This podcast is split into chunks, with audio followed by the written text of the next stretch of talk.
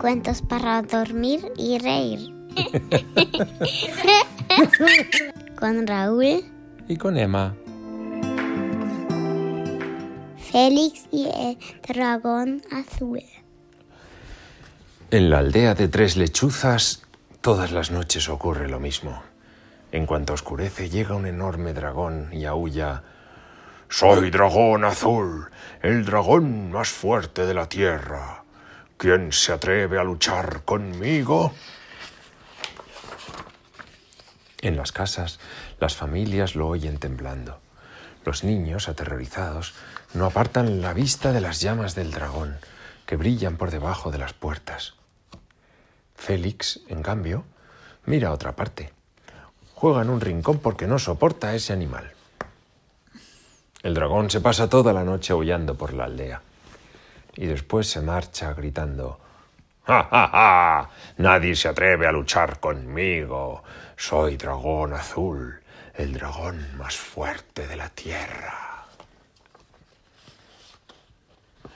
Por la mañana, al amanecer, los aldeanos pueden por fin salir.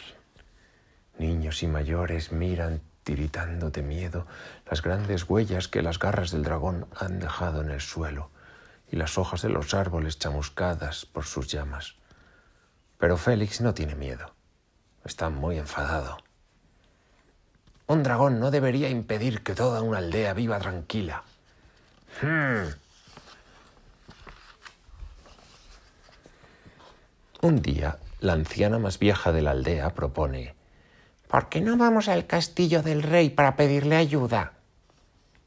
Cuando voy a llevar pollos o verduras a su cocinero, veo en el patio a unos caballeros temibles montados en sus caballos, entrenándose para luchar. Seguro que alguno de ellos podría librarnos del dragón.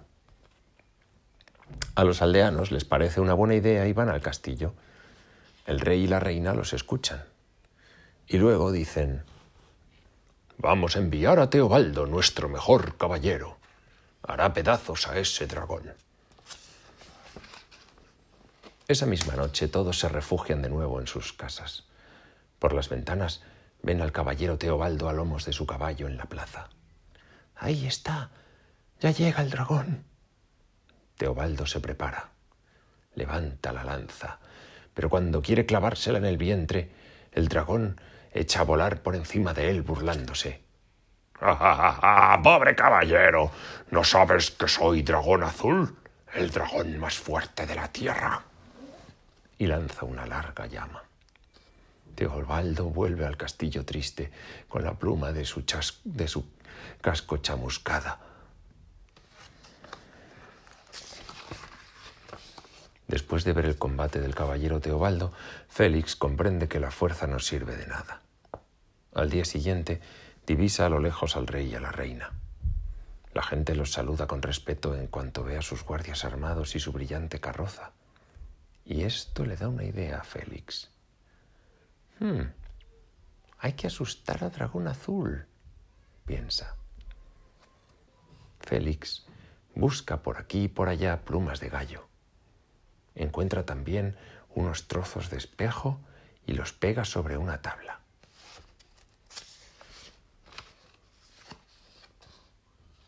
Al caer la noche, los aldeanos se, esconden en sus casas pero Félix se queda fuera. Está esperando al dragón. Al fin llega y aúlla. Temblad. Soy dragón azul, el dragón más fuerte de la tierra. Y Félix dice, Ya no. Ayer, nada más irte, llegó dragón rojo, y es mucho más fuerte que tú. Busca por la aldea, quizás lo encuentres. Dragón Azul se queda muy extrañado y recorre la aldea lentamente. Mientras tanto, Félix pega con cuidado todas las plumas de gallo en su larga cola. Cuando el dragón vuelve a aparecer, ve el extremo de una cola de color rojo. Y no se da cuenta de que esa cola es la suya. Entonces se para, impresionado.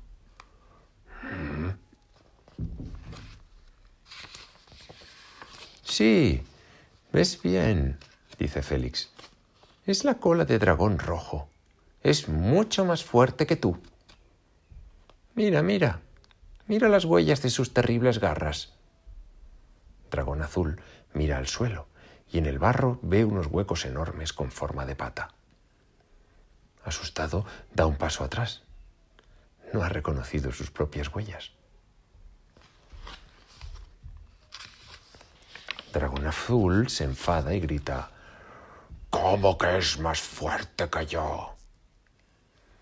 Dragón Rojo, ven a luchar si te atreves. Y lanza una gran bola de fuego.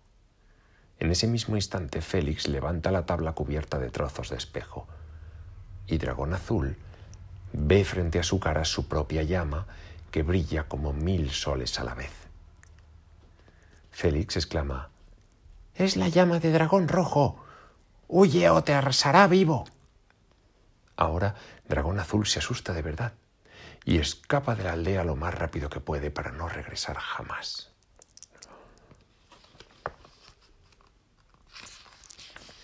Los aldeanos que lo han oído todo salen de sus casas y llevan a hombros a Félix, su héroe, hasta el castillo. El rey le dice, Félix, puedes quedarte aquí en mi castillo. Aprenderás a montar a caballo y a tirar con arco, a manejar la lanza y con el tiempo serás el jefe de mi ejército. Muchas gracias, Majestad, responde Félix, pero prefiero quedarme en mi aldea con mis amigos. Ahora que podemos salir, celebraremos un montón de fiestas y de bailes. Fin. Mm.